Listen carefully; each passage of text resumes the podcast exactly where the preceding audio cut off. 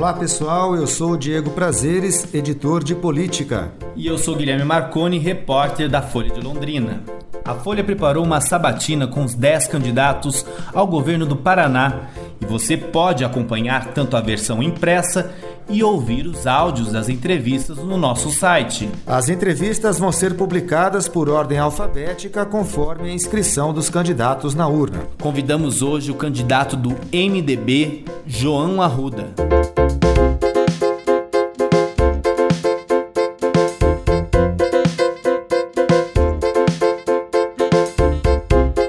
Você está ouvindo o podcast da Folha de Londrina, especial Eleições 2018. Entrevista do candidato do MDB ao governo do Paraná, João Arruda. João Arruda, o Tribunal de Contas do Estado mandou um recado recentemente que o limite com gasto de pessoal está já no limite aí permitido pela lei de responsabilidade fiscal mas também há uma demanda de reajuste dos servidores, uma negociação que está parada na Assembleia Legislativa pela atual gestão. Como que o senhor pretende negociar com os servidores esse ajuste salariais, que é uma demanda deles, de olho também nesse limite de gastos com o pessoal, que a gente tem um estado bastante inchado? É, o governo está muito próximo desse limite, desse percentual constitucional que estabelece o limite de contratações. Nós não estamos prometendo ou se comprometendo durante o período eleitoral com qualquer ajuste ou reajuste. É, eu preciso tomar pé da situação do Estado antes de qualquer coisa, mas eu me comprometo a ter uma relação sincera, verdadeira, franca com todos os servidores e discutir o orçamento, dar transparência para o processo de debate sobre questão que envolve os salários, contratações, plano de cargos e salários, é, assim que eu tomar posse é, no mês de janeiro. Ah, nós precisamos estabelecer prioridades. A nossa meta principal é resolver o problema da Previdência, porque isso é salvar o Paraná agora para que a gente não tenha problema daqui a 10, 15, 20 anos. Com o, a lei de 2015, que eu pretendo revogar, e se você me perguntar, o primeiro ato como governador do estado que eu faria, será revogar a lei do fatídico ato na frente da Assembleia Legislativa do 29 de abril que estabelece a possibilidade do governo de retirar 140 milhões de reais é, mensais para pagar os inativos, os aposentados, tirar o dinheiro do fundo.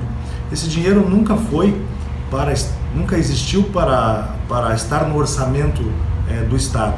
Lá atrás, o governador Jaime Lerner, o Renato Folador, que coordena essa parte de previdência para mim, criaram o fundo exatamente para preservar o orçamento do Estado daqui a alguns anos, para que essa reforma da Previdência, essa discussão e debate que nós temos no Brasil hoje sobre a reforma da Previdência, não tivesse o mesmo impacto aqui no Paraná, que é o equilíbrio atuarial, que é o cálculo é, que aquilo que entra tem que sair. Isso que prevê a Constituição Federal em relação à Previdência Pública. Uhum. Aqui no Paraná, eles criaram esse fundo para que, daqui a alguns anos, com mais com um número maior de, de aposentados e com é, mais contratações, a gente tenha condições de pagar esses aposentados sem que a gente tenha que sacrificar o orçamento. Mantenha a capacidade de investimento e é, o orçamento para se pagar pessoal. Com a retirada dos 140 milhões do fundo mensais é, para se pagar os inativos, nós tínhamos um, um superávit no Fundo de Previdência em 2014, mais de 8 bi. Hoje temos um pouco mais de 6 bi, com déficit todos os anos depois da votação do projeto. Esse dinheiro vai acabar.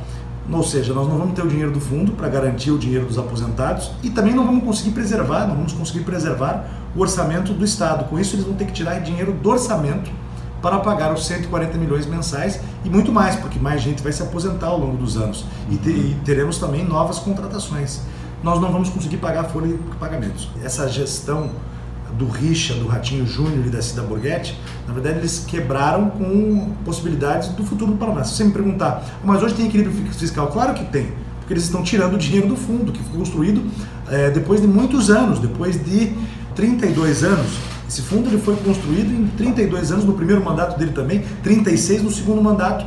O que foi feito em 32 anos ele destruiu, destrói a possibilidade de termos segurança para que o Estado, o governo do Estado, tenha um orçamento para se fazer esses investimentos.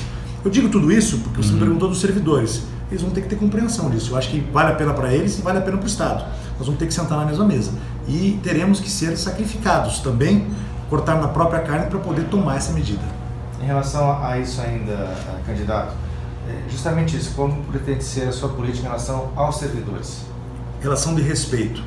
É, nós tínhamos lá o, a database com parâmetro, negociações que aconteceram. O problema não foi o ajuste, o reajuste, o 1% que eles não deram, que é um absurdo você dar, uma pessoa ganha mil reais, ter 10 reais de aumento, isso aí você não compra carne de segunda, eu acho que o Paranaense tem sido tratado como carne de segunda pelo atual governo, e sobretudo os servidores, que são as pessoas que levam as políticas públicas e os programas para todo o estado do Paraná, que influenciam a vida das pessoas através de políticas sociais, públicas, em geral, como educação, saúde pública. Eu entendo que aquilo que for comprometido tem que ser cumprido. E esse foi o grande problema. Eles se comprometiam, faziam acordos com os sindicatos, com os servidores, não cumpriam esses acordos. Esses acordos. Isso que gerou o conflito, que deu é, sequência às greves, às manifestações e o ato de violência no 29 de abril. Mas isso causou um prejuízo muito grande para a educação pública do nosso estado. Essa relação desequilibrada é, autoritária por parte do governo em relação aos servidores e a falta de cumprimento de compromissos estabelecidos com eles mesmos fez com que nós tivéssemos mais greves, mais manifestações e, por consequência, a qualidade do ensino no Paraná caiu. Não por culpa dos servidores, mas por culpa da relação em que, por parte do chefe do executivo, não houve maturidade no, na condução é, das negociações com os servidores. Nós perdemos o IDEB. Nós temos hoje menos crianças nas escolas do que tínhamos há oito anos, sendo que a população só aumentou. Então são dados realmente preocupantes. Bom, em relação à educação, já que o senhor mencionou também, um motivo até de embate entre o, o, o governo, o ex-governador, principalmente Beto Richa, é, foi com os docentes, as universidades estaduais, não só os docentes, reitores também, as principais universidades estaduais é, reclamando da, da interferência na autonomia universitária mediante o sistema Meta 4.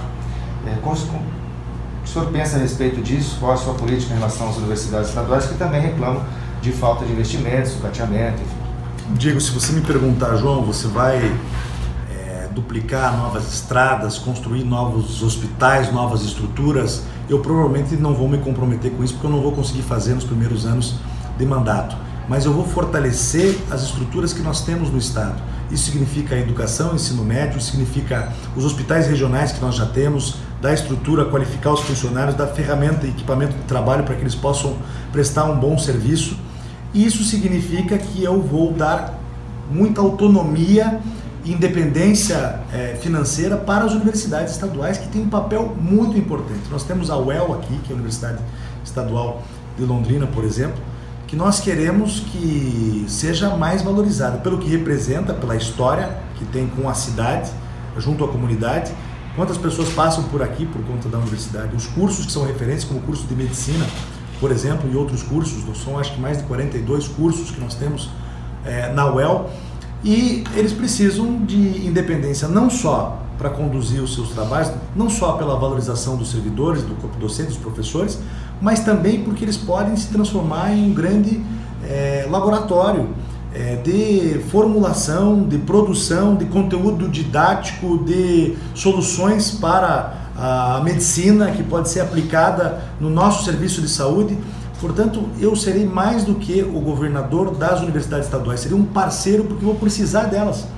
É, conteúdo didático para o ensino médio, é, enfim, eu acho que as universidades elas cumprem um papel muito relevante e serão priorizadas no meu governo, com orçamento, com investimento.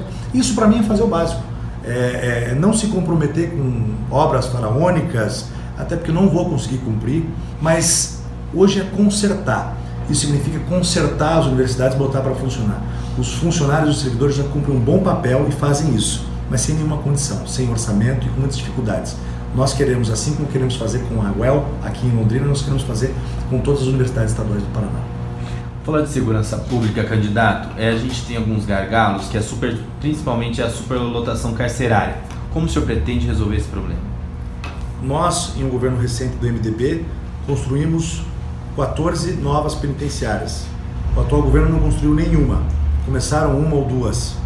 É, hoje, as delegacias de polícia, que não têm a menor condição de trabalho para os policiais, exatamente porque eles se transformaram em cadeiões superlotados. nós precisamos construir novas penitenciárias.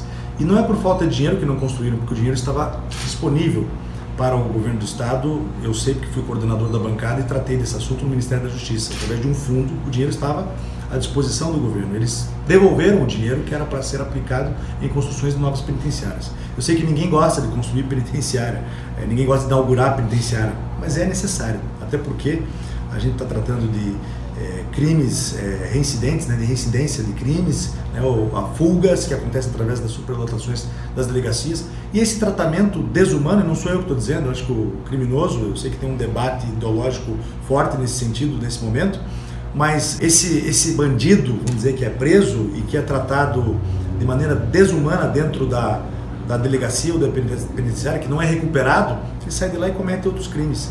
Então é preciso criar um sistema de recuperação do preso é, com condições de trabalho que não coloquem em risco nem a vida do agente penitenciário e nem a vida do preso. E que ele saia de lá melhor do que ele saiu, já que nós não temos no Brasil a pena de morte. E não digo sou a favor, porque números demonstram que em outros países, isso não reduziu os índices de, de violência. Estados dos Estados Unidos que você tem a, na legislação a possibilidade de pena de morte, você não, não reduziu. O crime, geralmente, é, ele pode até ser premeditado, mas o criminoso não calcula as consequências é, do crime e comete do mesmo jeito. Então, isso não previne. O que previne é a recuperação, é você prender, condenar, punir e que ele seja recuperado. Os outros gargalos são a falta de efetivo e a crise também na polícia científica. Foram feitas novas unidades, mas ainda Aqui faltam não, insumos, faltam efetivos. Aqui não, não tem uma unidade, está fechada até hoje. Abriram outro dia, inauguraram, mas está sem condições de trabalho. Não tem inteligência, não tem IML aqui. Outros também, eles abriram outros também aí espalhados pelo estado do Paraná, porque foi uma cobrança durante sete anos. De repente, eles resolveram inaugurar nas vésperas é, do início da campanha eleitoral, quando o governador estava de saída do governo do Estado. Não tem equipamento, não tem inteligência, não tem capacitação, as delegacias não têm escrivães, é, péssimas condições de trabalho. Nós precisamos criar é, melhores condições de trabalho, tanto para o policial militar quanto para a polícia civil. É, não dá para dizer que nós vamos fazer um concurso novo. A gente precisa de mais efetivo mesmo, mas enquanto a gente não tem esse efetivo, condições de fazer esse concurso público, nós precisamos dar melhores condições de trabalho para esses policiais. Isso significa colete e prova de balas que não esteja vencido, significa armamento adequado, viaturas com combustível de preferência, é, manutenção dessas viaturas. Nós tivemos a patrulha rural e a patrulha escolar, queremos retomar esse programa, mas com condições de, com viaturas que tenham condições de transitar no interior é, do estado e que a gente cria uma, uma dinâmica de uma polícia comunitária. Outro dia eu visitei o Jardim Botânico em Curitiba e lá tem o Conselho Comunitário, funciona muito bem. Fui apresentado ao Conselho Comunitário, eles fazem uma parceria com a polícia, com câmeras de monitoramento, envolve o comércio e nós precisamos criar essa cultura no nosso estado, em que a família paranaense tem que conhecer o policial pelo nome e vice-versa. É, deputado, falando um pouquinho então de desenvolvimento econômico, o senhor mencionou a questão do pedágio, que está já sendo discutido no novo modelo. O seu tio, ex-governador Roberto Requião, até hoje é cobrado pelaquela frase, né, o pedágio ou baixo ou acaba e não aconteceu nenhuma coisa nem outra. Como é que o senhor pensa a questão do modelo ideal de pedágio? Como é que o senhor está vendo essa discussão que o governo já está travando com as concessionárias a partir de novo, uma nova concessão daqui a três anos? Esse é um tema bastante complexo que nós vamos tratar com muito cuidado e muita responsabilidade. A prorrogação não será possível de se fazer mais, apesar de muitos parlamentares e entidades terem apoiado e pedido para o governador prorrogar os contratos de pedágio. O vice do Ratinho Júnior representava a Fé Comércio, foi era presidente da entidade e fez um ofício pedindo a prorrogação do pedágio. O vice da Cida Borghetti, que é primo distante também, é, também assinou através da Federação dos Transportes. Todo respeito, veja, as minhas críticas elas não são pessoais mas é preciso analisar e falar a verdade, analisar o que cada um, o histórico de cada um na vida pública, o que fizeram, como se posicionaram nos últimos anos. Isso não se apaga. Eu também cometi erros, reconheço isso e, e, e vou ser obrigado a, a expor todos eles e, e tratá-los com muita responsabilidade. Mas nós votamos em Brasília o fim da possibilidade de prorrogação. Eu votei a favor do fim da possibilidade de prorrogação em todos os contratos de pedágio do Brasil, mas alguns defenderam só aqui no Paraná é, que foram os contratos estabelecidos na década de 90.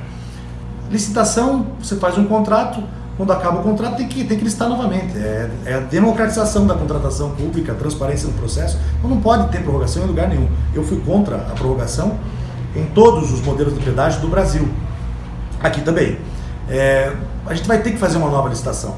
Agora nós temos um período para debater tecnicamente com especialistas, com é, é, advogados, com engenheiros, com o DENIT, com o DR, e vamos ter que encontrar com o Tribunal de Contas da União, com o Tribunal de Contas do Estado, com o Judiciário, com o Ministério Público, que está investigando uma operação chamada Operação Integrada, que envolve as concessões é, de pedágio, para encontrar uma maneira de se fazer um pedágio mais barato e que é, o, as empresas é, cumpram as suas contrapartidas com investimentos.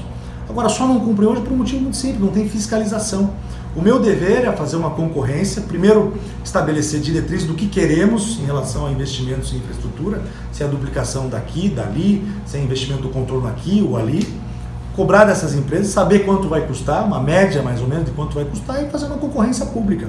E entender quanto vai custar, em quanto tempo eles vão pagar é, e quanto que eles vão cobrar para se fazer a gestão disso tudo, qual vai ser a margem é, de gestão que eles vão cobrar, a taxa de administração, enfim, tudo isso precisa ser muito claro, tanto para nós do governo, quanto para os usuários. E é, isso, é assim que nós vamos debater, com muita clareza, com muita tranquilidade e muita transparência.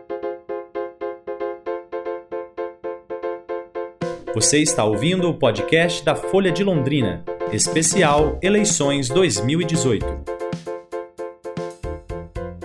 Relação a obras estruturantes relacionadas também aí à questão de pedágio, o governo já começou a duplicação da PR 445 aqui na região de Londrina, né?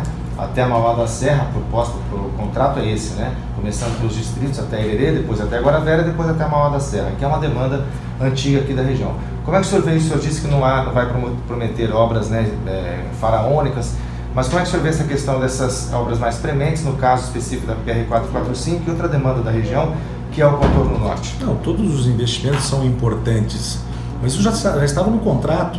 Eles não cumpriram o cronograma do contrato, inclusive, isso ficou para depois, e abriram mão de uma obra em um lugar para fazer outra em outro lugar. Então é, é, é, uma coisa absurda. Você não, eu não quero discutir com a empresa de pedágio o que eles vão fazer. Eu não preciso tratar desse assunto com eles. Eles têm que cumprir a parte deles, aquilo que é responsabilidade deles no, no contrato.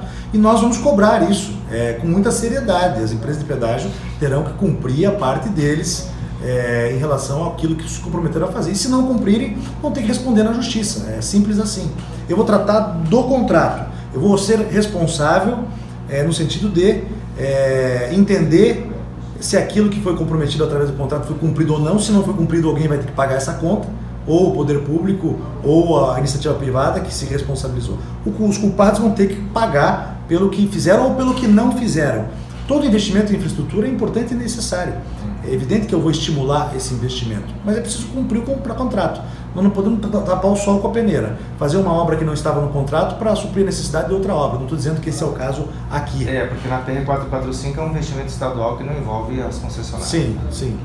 É, no caso do investimento estadual, eu vou terminar tudo que, tudo que o governo começou e que é bom para o estado do Paraná. Nós vamos dar sequência e continuidade. É, eu disse outro dia em Guarapava, nós tínhamos lá 90% de uma obra concluída de um hospital. O governo do MDB do Requião, em 2010, entregou o Hospital Telemaco Borba com 95% da obra concluída. Passou sete anos sem que eles terminassem a obra, já com os equipamentos instalados dentro da unidade.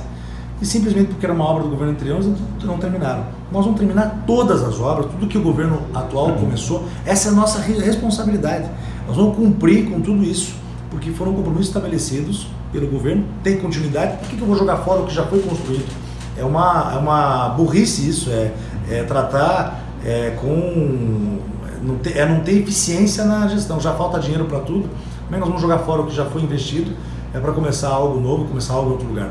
Não será um governo com o rancor que teve esse governo em relação a governos anteriores. Será um governo que terá a participação de todos. Eu quero governar para todos os paranaenses, independente das cores partidárias e da visão política administrativa que outros governos que nos antecederam tiveram. O senhor falou de é, hospitais públicos, construções e tal. E qual é a sua prioridade para a saúde no seu plano de governo? Nós temos boas estruturas é, no Estado. Nós temos o Hospital de Queimados aqui, que é uma referência, que é importante. Nós temos estruturas importantes no Estado, em diversas regiões, hospitais regionais que foram construídos. A estrutura é boa. Em, alguns, em algumas regiões, é, nós temos uma demanda maior. Então é possível de se pensar em um modelo de investimento que possa complementar os hospitais regionais, com unidades que possam ter aí 40, 50 leitos e complementar os hospitais regionais. Mas agora a ideia é colocar para funcionar. Falei aqui e já vou falar pela terceira vez, o Hospital de Telemaco Borba. Fui visitar o hospital e ele foi inaugurado em março desse ano, depois de sete anos parado, com 95% da obra concluída e os equipamentos instalados dentro do hospital. Fizeram agora a contratação através, eu acho que é um sistema é, de contratação através da fundação ligada à Universidade Federal do Paraná, é, através de uma fundação, inclusive foi questionado no Ministério Público. Mas os funcionários estão lá, estão à disposição, envergonhados querendo trabalhar. O hospital não está funcionando. Sabe por quê? Porque eles não ligaram um, a energia elétrica e não conseguem autorização da higiene sanitária. Por culpa da COPEL, por culpa do governo? Não, porque não tem um relé. Eles inauguraram o hospital sem um relé para fazer a ligação de energia no hospital. Isso para mim é uma vergonha. Acho que nós temos que fazer o básico agora, é consertar. Na saúde pública eu quero consertar, ver o que não está funcionando, colocar para funcionar, equipar, é, investir em custeio e usar as estruturas de, de hospitais filantrópicos que possam, é, que possam ser parceiros do governo enquanto a gente não tem estrutura adequada. Porque cada estrutura nova que a gente vai criar, que a gente for criar, terá um custo de manutenção. Uhum. A saúde do Estado foi tratada como um instrumento político eleitoral para os seus os afiliados do governo e do governador. Nós não vamos fazer isso mais. Dinheiro que se aplica a hospitais de custeio, por exemplo, que você não entrega, não tem uma solenidade, não tem uma inauguração, nós vamos fazer muito. Com diversas entidades, através de convênio, e os hospitais regionais, as estruturas do Estado é que precisam funcionar bem.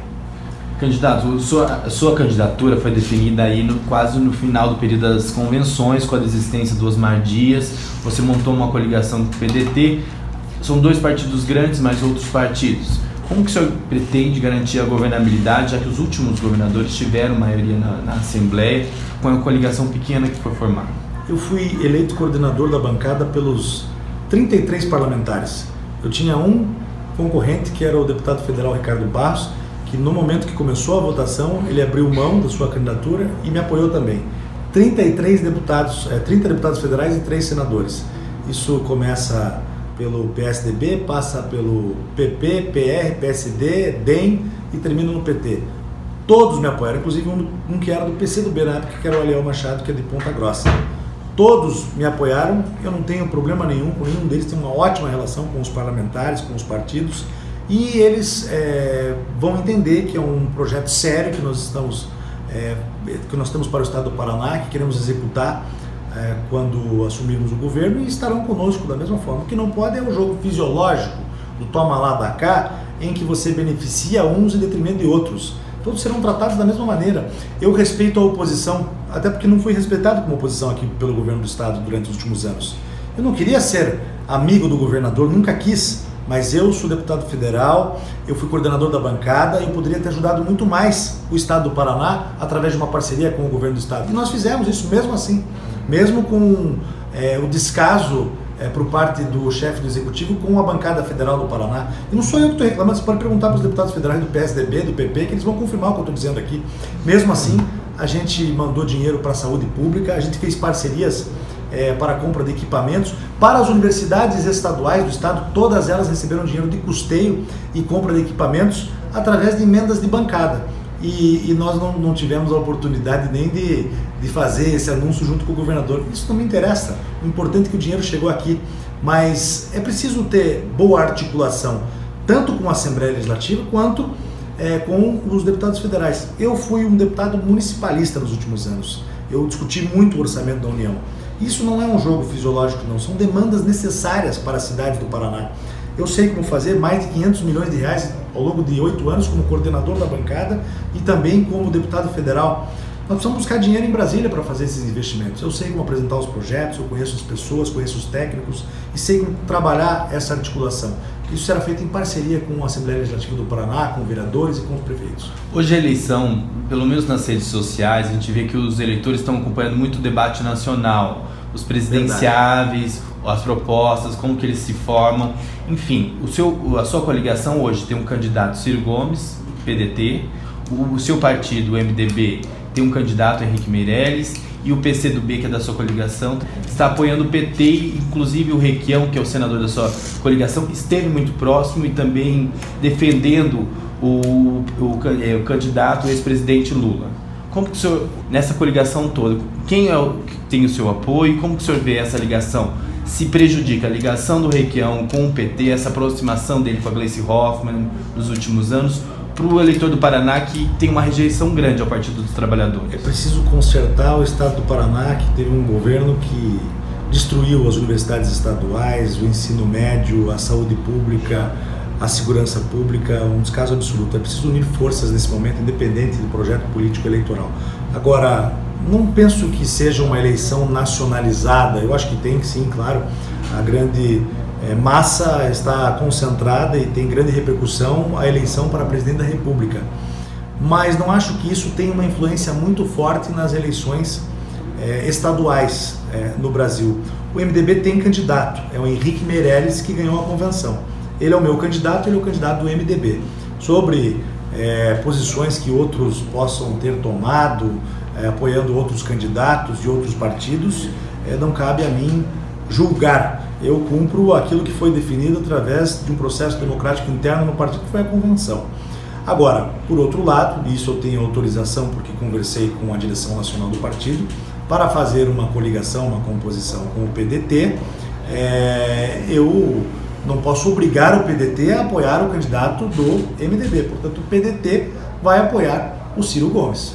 E eu terei uma relação é, respeitosa com ele, até porque parte do da minha coligação está com ele. Mas o candidato do MDB é o Henrique Meirelles. Candidato, ainda nessa linha de aliança, enfim, é, muito se fala que falta renovação na política e o Paraná é um exemplo disso, porque os grupos se é, revezam no poder, né? O senhor é sobrinho do ex-governador Roberto Requião, que foi reeleito no último mandato, enfim.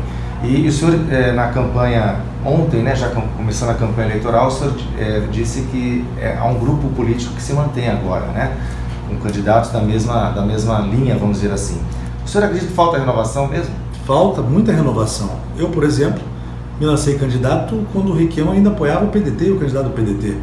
Essa independência do Requião é uma característica que me faz admirá-lo e é uma característica que se tornou minha também como deputado federal. Você pode analisar as minhas votações na Câmara Federal, nós nem sempre votamos juntos, eu nem sempre votei conforme a posição ideológica, as convicções do próprio senador. Nós temos uma relação respeitosa e eu quero aproveitar bons programas do MDB, que foi um grande governo, investimentos que ele fez em educação, programas importantes. Eu quero aprimorar esses programas agora, sociais também, através do meu governo, assim como eu quero também trazer programas que deram certo no Paraná em outros governos, como próprio Jaime Lerner, com a visão de planejamento urbano, conceitos sobre as cidades, que foi importante.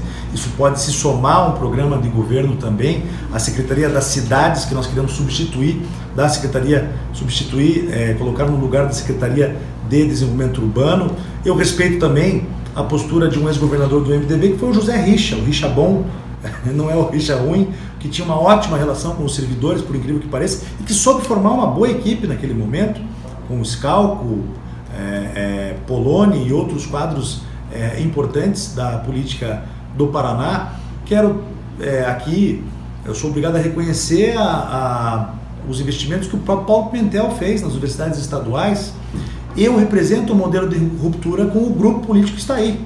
É evidente que eu faço parte de um grupo que tem história, que tem experiência administrativa, reconheço isso, quero dar continuidade às coisas boas, mas sou a renovação desse grupo é, político. É, me lanço como um quadro novo que se apresenta, mas que tem a história de conquistas importantes que teve o MDB à frente do governo do Paraná. Por outro lado, eu disputo a eleição com quem governou nos últimos anos. E é esse, essa ruptura que eu estou defendendo na campanha eleitoral. Enquanto o Ratinho Júnior estava lá no ar-condicionado dele, lá no centro cívico, e os professores eram surrados na frente da Assembleia Legislativa do Paraná, eu estava fazendo oposição. Em 2011, quando eu comecei o meu mandato, outro dia resgataram um dos primeiros discursos meus, nos primeiros quatro meses é, de mandato como deputado federal, logo depois que o Richa tinha, o Beto Richa tinha assumido o mandato, e uma visão crítica de oposição, de fiscalização, uma avaliação do mandato dele lá da Câmara da Tribuna, é, lá da Tribuna da Câmara Federal e colocando e dizendo o seguinte que o enfraquecimento é, da Sanepar, da Copel, a gestão que estava sendo é, o modelo de gestão que estava sendo implantado nessas empresas colocavam em risco as empresas, ia aumentar a água, ia aumentar a luz, tudo isso aconteceu. Eu fiz uma opção de fiscalizar esse governo. E não é uma questão pessoal, é porque eu acreditava naquele momento que isso não ia dar certo. E de fato não deu. Agora eu não acho justo que esses candidatos que vestem uma máscara de independentes e de oposição agora na campanha eleitoral, é, depois de ter ficado no governo, junto com o governo, além de ser é, uma postura é, que é falsa, é mentirosa é, durante o processo eleitoral, porque não, não se apresentam como são, de fato, é, é desleal. Eu acho que o, que o, que o Ratinho Júnior eu não sei se é um acordo branco ou não, porque nós já vimos em Curitiba o Beto Richa romper com o Castro Taniguchi e seis anos depois nomear o Castro Taniguchi secretário do Planejamento. Eu não sei se é um jogo de cena ou não, mas o fato é que ele demonstra, inclusive para o seu grupo político, o comportamento desleal e injusto com quem o acolheu durante tanto tempo no seu governo. A, população em geral, é, ela está descontente com esses privilégios, muitos cargos, muitas secretarias o inchaço da máquina pública. O senhor tem compromisso com isso, de reduzir secretarias, cargos? Quero reduzir sim. Não vou anunciar quais secretarias eu vou reduzir. É preciso cortar privilégios também. A mesma conversa franca que nós vamos ter com os professores e os servidores, nós teremos também com o Judiciário, com o Ministério Público, com a Assembleia Legislativa, com outros poderes que ficam nessa conversa mole de que estão devolvendo estão devolvendo dinheiro todos os anos para fazer isso, para fazer aquilo. Isso tem que acabar porque eles vão ter que também cortar na própria carne. É, auxílios, moradias e outros privilégios que estão estabelecidos terão que ser cortados também. Nós vamos ter que viver um momento é, muito sério. É claro que eu quero que a arrecadação melhore, que a economia do Brasil melhore, mas enquanto isso não acontecer e a gente não tiver uma perspectiva de entrada de dinheiro, e mesmo assim nós temos que agora é, proteger o Estado para que exista um planejamento a longo prazo do que queremos para o Estado do Paraná. Isso significa que nós teremos seis eixos de trabalho. Não estou dizendo que serão seis secretarias. É o que eu quero. Uhum. Em algum momento, progressivamente, fazer uma redução de secretarias para esse número de seis secretarias, que é o desenvolvimento econômico, o desenvolvimento social, a segurança, educação, saúde pública cidades, que foi a secretaria que eu falei, ou sete então, e uma secretaria de gestão, que vai ser a Casa Civil. A Casa Civil tem sido um instrumento de, de negociações políticas eleitorais. Toma lá da cá, troca por convênio, mudança de partido. Isso tem que acabar. Tem que ser uma secretaria de planejamento e gestão. O desenvolvimento econômico tem que tratar da agricultura, do agronegócio, das, dos pequenos produtores, tem que tratar das pequenas empresas, do desenvolvimento econômico, como das finanças do Estado, da economia do Estado como um todo.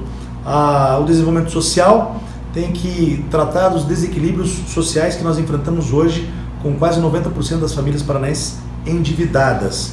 O que vai, inclusive, é, trabalhar com as empresas estatais de maneira estratégica, reduzindo ou congelando o preço da tarifa de energia e de água. E também quero reduzir o ICMS do botijão de gás para que ofereça um desconto. Nós temos o, o ICMS mais caro do Brasil aqui no Paraná.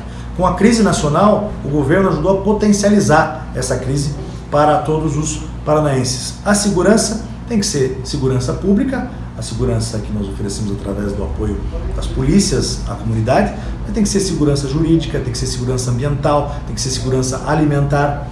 Na educação, educação é o ensino superior, o ensino médio, a rede pública de ensino em geral, é, também o ensino técnico que nós queremos investir e ampliar no Estado para que a gente tenha o um profissionalizante em parceria com a perspectiva de empregos para os jovens, é um, um desafio que nós temos no próximo mandato, temos que criar uma política é, é, que esteja, é, na verdade, ofereça melhores condições e melhores perspectivas de emprego, mas é preciso de qualificação também, parceria com entidades como o SEBRAE e outras que podem capacitar qualificar o jovem para um bom emprego.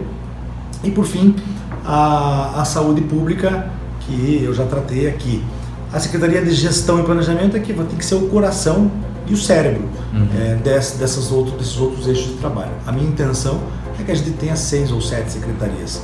Articulação política com a Assembleia Legislativa do Paraná, com os prefeitos, com os municípios, você tem que criar uma estrutura ligada ao gabinete, à chefia de gabinete.